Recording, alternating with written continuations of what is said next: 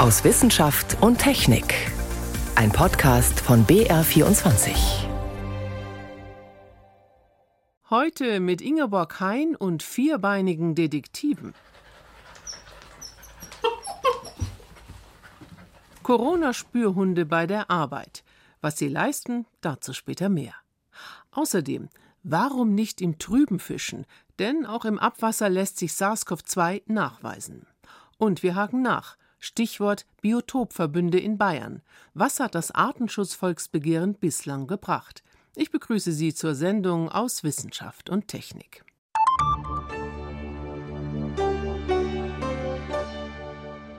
Noch immer fehlt ein verlässliches Frühwarnsystem für Corona. In einigen Staaten sind Analysen des Abwassers bereits erfolgreich etabliert, anders als in Deutschland. Obwohl sich das Virus damit zeitnah nachweisen lässt, wie aktuelle Studien belegen. Das Abwasser nicht zu nutzen, hält deshalb zum Beispiel Dr. Emanuel Wieler für eine verkannte Chance.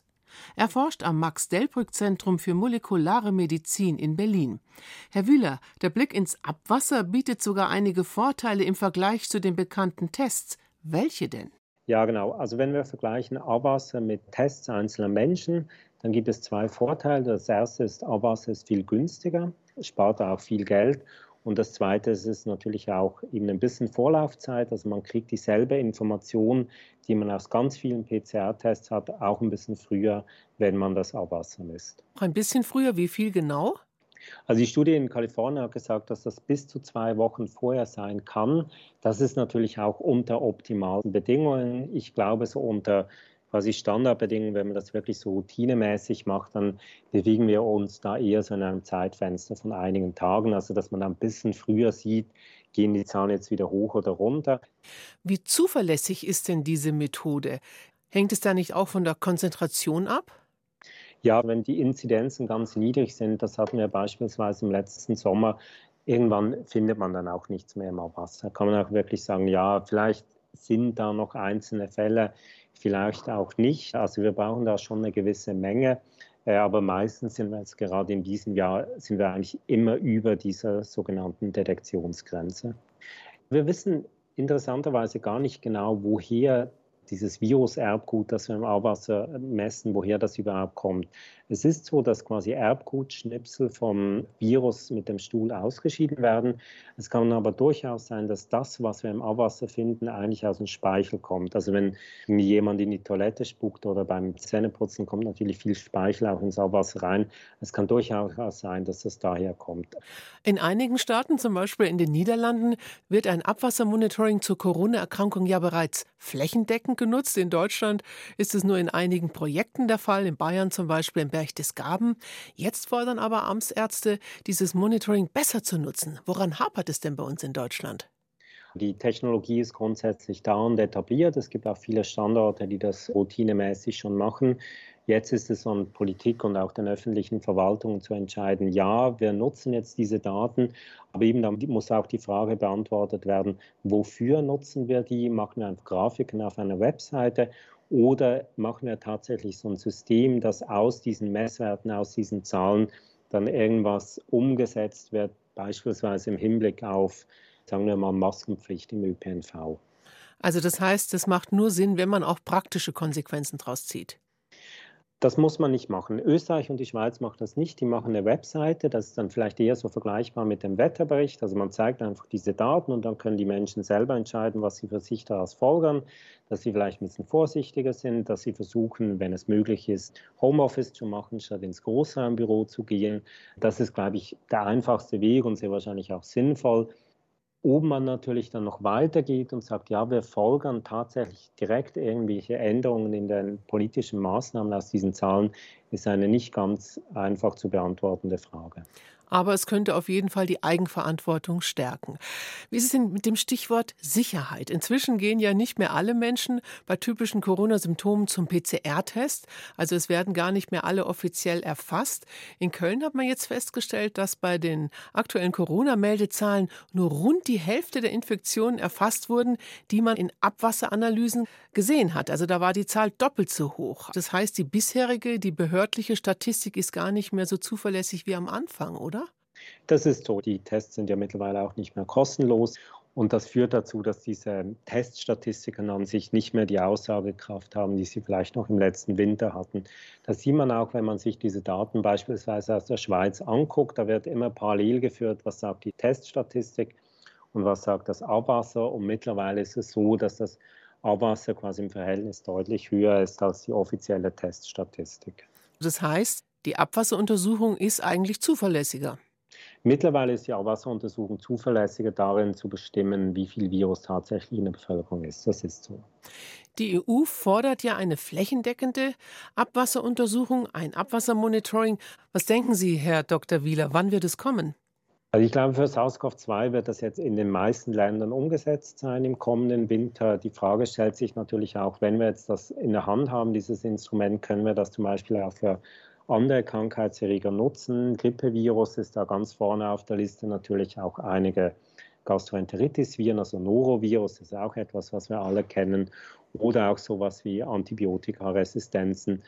Und das wird auch eine interessante Frage werden der, der nächsten Jahre. Also wenn wir da jetzt schon dieses Instrument haben, haben wir eingesetzt für SARS-CoV-2, können wir das auch für andere Krankheitserreger nutzen sagt Dr. Emanuel Wieler über Analysen im Abwasser. Er forscht am Max-Delbrück-Zentrum für molekulare Medizin in Berlin.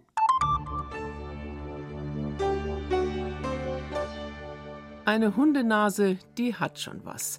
Sie kann Lawinenopfer aufspüren, Drogen, manche Krankheiten und auch das Coronavirus, wenn sie entsprechend trainiert ist. Sind Hunde vielleicht sogar zuverlässiger als die gängigen Schnelltests und können sogar Long-Covid sozusagen erriechen? Zwei neue Studien haben sich damit befasst. Mit vier Pfoten auf der Suche nach dem Coronavirus, Susi Weichselbaumer berichtet. Vorfreudige Fans auf dem Weg zum Konzert tanzen in der Masse, sich irgendwann feiernd in den Armen legen. All das ist in der Pandemie selten geworden. Wenn Großveranstaltungen stattfinden, sind sie häufig mit viel Testerei vorab verbunden oder mit Ansteckungsrisiko. Vielleicht gibt es aber auch eine andere Lösung. Wir haben eine Studie gemacht in Hannover, bei der wir Hunde bei Konzerten eingesetzt haben. Erzählt Sebastian Meller von der Tierärztlichen Hochschule Hannover.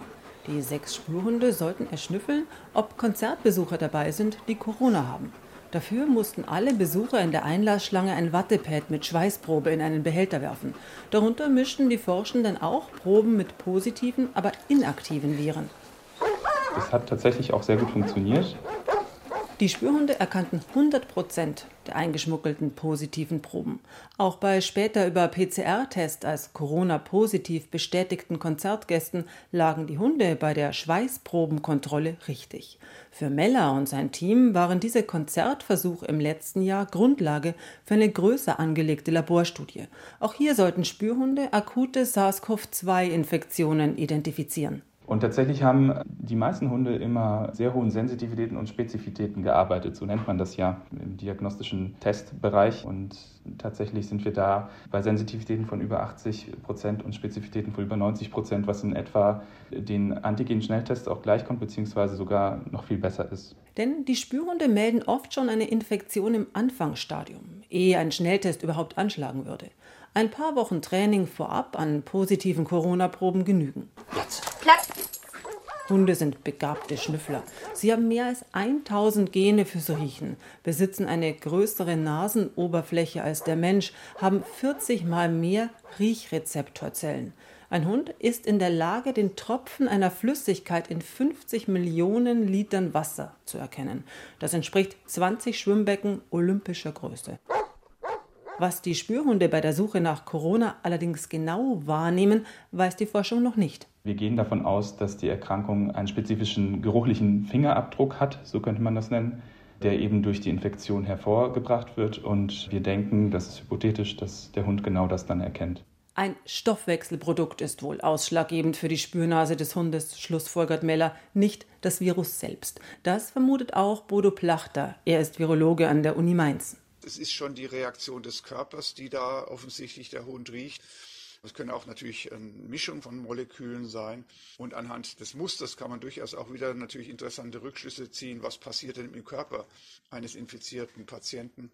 Aber all das ist natürlich zunächst mal Zukunftsmusik. Im Augenblick müssen wir erstmal schauen, was ist es denn eigentlich, was er riechen kann. Analysen dazu entstehen derzeit, etwa bei Tiermediziner Meller in Hannover. Seine Studie hat zudem als eine der ersten gezeigt, dass Hunde, die trainiert sind auf akute Corona-Infektionen, auch Long-Covid-Fälle sicher aufspüren. Es gibt anscheinend wirklich Stoffwechselprozesse, die lang andauernd sind. Und das ist wirklich auch interessant für die Wissenschaft, weil es dann Sinn macht, auch zu sehen, ja, welche Veränderungen sind das, in welche Richtung könnten wir weitergehen, um wirklich diese Gründe für diese Veränderungen eben äh, festzustellen. Und tatsächlich könnte sich der Hund dann natürlich auch für diagnostische Maßnahmen als interessant erweisen. Schließlich betont Meller, sei der Geruchssinn eines Hundes um ein Dreifaches empfindlicher als derzeitige Untersuchungsgeräte. Es bleibt aber die Frage, wie und wo bringt man Spürhunde ideal zum Einsatz? Im Altersheim womöglich, zeigt eine laufende Studie des Mainzer Virologen Plachter. Da geht es natürlich darum, akut Infizierte möglichst frühzeitig zu erkennen, also bevor sie Symptome entwickeln, bevor möglicherweise auch dieser berühmte Schnelltest vor Ort positiv wird, um dann auch schnell reagieren zu können. In einer Vorstudie nahmen Plachter und sein Team Hautabstriche aus der Armbeuge von Seniorenheimbewohnerinnen und Bewohnern. Die Spürhunde schafften etliche Proben in kürzester Zeit und das präzise. Damit waren sie beispielsweise einem PCR-Test, auf dessen Ergebnis man 24 bis 48 Stunden warten muss, klar überlegen. In einem nächsten Schritt macht das Mainzer Forscherteam nun eine größer angelegte Feldstudie mit 200 Probandinnen und Probanden. Testort sollen wieder Seniorenheime sein. Das ist ja ein Gegenstand. Nicht nur können die Hunde das riechen oder nicht, sondern wie gut ist sowas umsetzbar in ganz normalen Altenheimen? Es lässt sich das umsetzen. Wie ist da die Logistik? Kurz, wie wird der Test per Hund praktikabel? Den Hund einfach durchs Altenheim laufen zu lassen, funktioniert noch nicht, sagt Plachter. Zu viele Gerüche verwirren womöglich die Tiere, die bislang im Labor an Proben gearbeitet haben. Auf der anderen Seite ist es aber vielleicht auch nur eine Trainingssache. Das wollen die Forschenden herausfinden. So könnten womöglich schon bald Corona-Spürhunde durch Flughäfen und Konzerthallen laufen.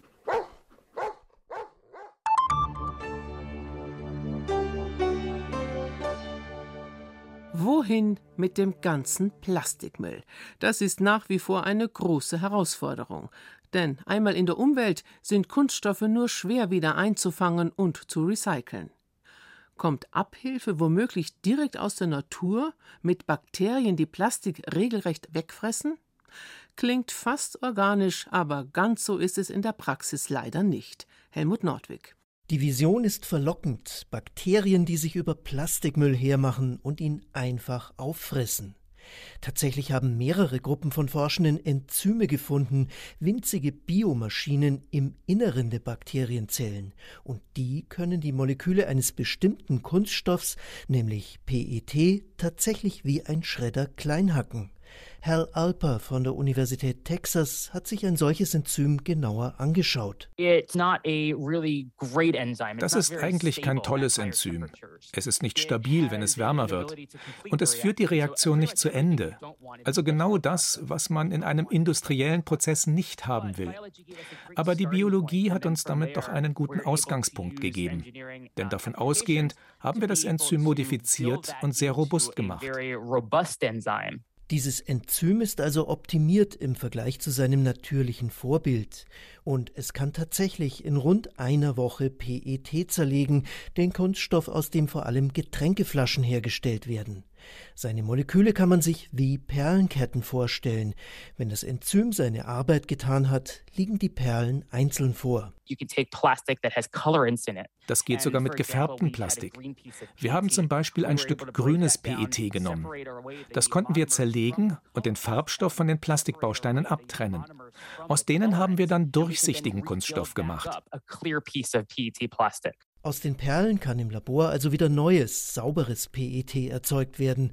Das Ziel, neue Flaschen und andere PET-Produkte daraus herstellen. Sogenanntes chemisches Recycling. Die Texaner sind mit ihren Versuchen nicht die ersten. In Toulouse erforschen Wissenschaftler schon seit 15 Jahren ein vergleichbares Enzym und dort ist die Umsetzung wesentlich weiter, berichtet Uwe Bornscheuer, Chemiker an der Universität Greifswald. Also die Pilotanlage haben die Franzosen schon gebaut. Sie haben schon mehr als eine Tonne PET Abfall umgesetzt in neues PET. Und auf einer wissenschaftlichen Tagung hat der führende Wissenschaftler des Unternehmens gezeigt, dass im Jahr 2025 eine industrielle Produktionsanlage in Betrieb gehen soll, die dann eine Kapazität von 50.000 Tonnen PET-Recycling pro Jahr hat. Also wirklich großer industrieller Maßstab. Ein Fortschritt gegenüber heute, denn aus Plastikabfällen können bis jetzt meist nur minderwertigere Kunststoffprodukte hergestellt werden. Stichwort Downcycling. Die Enzyme sind also wichtig für die Chemieindustrie, die weg will von fossilen Rohstoffen und eine Kreislaufwirtschaft anstrebt.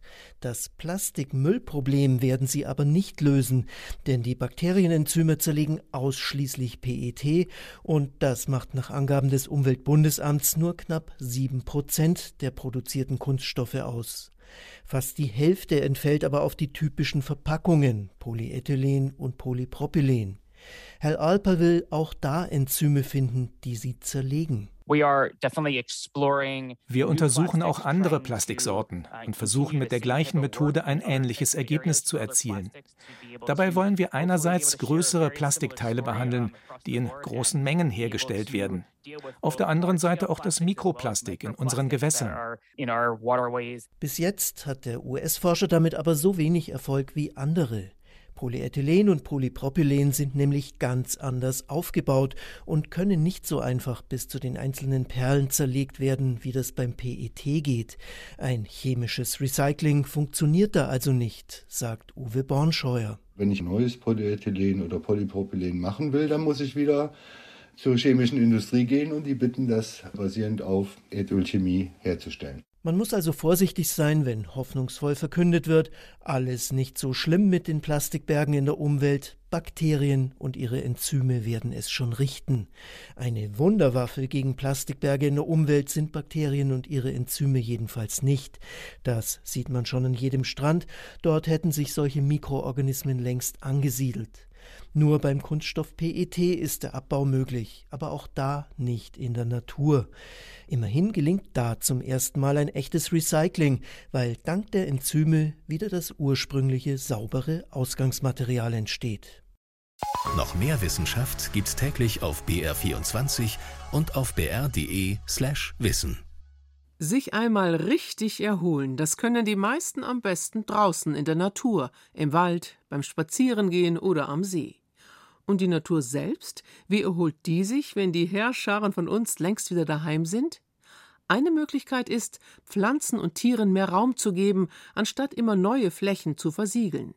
Bis nächstes Jahr sollen 10 Prozent der offenen Landflächen in Bayern als Biotop geschützt werden. Bis 2030 sollen es 15 Prozent sein. Ziele, die die Staatsregierung nach dem Artenschutzvolksbegehren ausgegeben hat. Das ist jetzt drei Jahre her. Lisa Marie Wahler zieht Bilanz. Genau, hier sieht man am Wegesrand eine Fläche, die nicht gemäht ist und hier sind auch jetzt noch im schon fortgeschritteneren Sommer Blühpflanzen zu erkennen. Franziska Wenger beschäftigt sich für den Bayerischen Landesbund für Vogelschutz mit Themen rund um die Landschaftspflege. Hier in der mittelfränkischen Gemeinde Ahlfeld wachsen die Blühstreifen am Wegrand hoch. Und man hört auch die Insekten, die da vorhanden sind. Genau, und links von uns in der Hecke hat man zum Beispiel Schlehen drin, die so langsam ihre Früchte ausbilden, die dann wiederum Futter sind für Vögel. Und im Frühjahr hat man ein großes Blütenmeer, das für Insekten interessant ist. Auf den ersten Blick wirken die Wege und Felder naturbelassen, teilweise ungepflegt. Doch das alles hat einen Sinn. Mitten auf den Äckern gibt es Hecken, Blühstreifen und Grünflächen. Sie bilden eine Verbindung zwischen den einzelnen Biotopen. Wenn Insekten zur nächsten Wiese wollen, können sie die Verbundelemente als Zwischenstopp nutzen. Auf diesen Inseln werden sie dann nicht unvorhergesehen von einem Mähdrescher überrascht und können sich zurückziehen, ohne vom Menschen gestört zu werden. Trittsteine nennen das Ökologen wie Josef Settele. Er leitet den Bereich Naturforschung am Helmholtz-Zentrum und berät die Bundesregierung in Umweltfragen. Nehmen wir mal Bestäuber, Bienen, Schmetterlinge, wie auch immer. Dann ist es natürlich so, dass so Blühstreifen so eine Art Tankstellenfunktion haben. Das heißt im Prinzip Trittstein. Ne? Man kann dazwischen tanken, Nektar sich holen und weiterfliegen, um dann den eigentlichen Lebensraum wieder zu erreichen. Warum es überhaupt wichtig für die Arten ist, von einem Biotop ins nächste zu gelangen, ergänzt Franziska Wenger. Also es ist so, dass generell immer weniger Lebensräume in unserer Landschaft vorhanden sind für die Arten und die, die noch vorhanden sind, liegen sehr verinselt vor. Und dann kann kein Austausch stattfinden. Und dieser Austausch ist für Arten wichtig, einerseits um neue Habitate zu besiedeln, beispielsweise wenn der Lebensraum aufgrund des Klimawandels nicht mehr geeignet ist und sie sich neue Lebensräume erschließen müssen, oder wenn an einem Ort ein Katastrophenereignis eintritt und die Population dort ausstirbt, dann muss dieser Lebensraum wieder besiedelt werden. Im Rahmen des Volksbegehren Artenvielfalt in Bayern wurde ein flächendeckendes Netz der Biotope gefordert. Das Umweltministerium hat diese Forderung daraufhin im Naturschutzgesetz verankert. Bis 2023 sollen mindestens 10 Prozent, bis Ende des Jahrzehnts sogar 15 Prozent der Offenlandfläche miteinander verbunden sein. Unter Offenland versteht man zum Beispiel Wiesen, Äcker oder Grasstreifen. Waldflächen zählen nicht dazu. Aber dafür zum Beispiel Streuobstwiesen. Die Bäume, die in einem hohen Alter Lebensraum sein können für Spechte, die dann da ihre Höhle reinzimmern. Und in diese Höhle können dann wiederum andere Arten wohnen, wenn der Specht ausgezogen ist. So gut wie in Ahlfeld ist der Biotopverbund aber längst nicht überall in Bayern. Die gesetzlichen Bestimmungen und die praktische Umsetzung gehen weit auseinander, meint Franziska Wenger. Zwar gibt das Umweltministerium an, dass bereits 9 Prozent erreicht sind, aber sie äußert trotzdem Kritik an den Sachstandsberichten zur Vernetzung. Der, den wir letztes Jahr gesehen haben, der war aus unserer Sicht sehr enttäuschend, weil er sehr unkonkret war. Es waren keine klaren Qualitätskriterien ersichtlich, also welche Qualitätsmerkmale die Biotope erfüllen müssen, welche Lebensräume mit reingezählt werden und welche nicht. Denn eine entlegene naturbelassene Wiese ist ökologisch wertvoller als Grün am Straßenrand. Also es war sehr unkonkret aus unserer Sicht und auch nicht hinterlegt mit einem Kartenmaterial, wo erkennbar wäre, wo denn dieser Biotopverbund angelegt werden soll, konkret in der Landschaft. Ähnliche Vorwürfe äußert auch der Naturschutzbund. Das Landesamt für Umwelt weist diese Vorwürfe aber zurück. Ein neuer Sachstandsbericht sei dem Landtag aktuell übermittelt worden und komme bald. Die Naturschutzbehörden unternehmen konkrete Maßnahmen, um die Biotope zu vernetzen. Ein Beispiel dafür gibt es im Hohenburger Hügelland, wo artenreiche Wiesen und Weiden wiederhergestellt werden. Die Karten der Biotope lägen flächendeckend vor und würden auch fortlaufend aktualisiert werden. Die Kartierung würde etwa drei Jahre in Anspruch nehmen. Doch die Karten sind nicht auf dem neuesten Stand. Das liegt auch an einem Personalproblem, meint Josef Settele. Ja, das Thema ist auf der Agenda schon vorhanden, aber das ist nur die Theorie. Es fehlt in der praktischen Umsetzung, es fehlt in der Implementierung in der Landschaft. Und da ist es europaweit so, dass überall letztlich die Wissensbasis und die Expertisenbasis nicht da ist. Also die, die Leute fehlen, die das machen. Hier in Ahlfeld steht Franziska Wenger vor einem großen Weizenfeld und betrachtet die Heckenstrukturen von oben. Damit die Vernetzung auch im Rest von Bayern so gut läuft, bräuchte es jetzt vor allem vereinte Kräfte und weniger Bürokratie. Das Ziel bleibt mehr Biotopverbünde für Bayern. Damit endet aus Wissenschaft und Technik am Mikrofon Ingeborg Hein.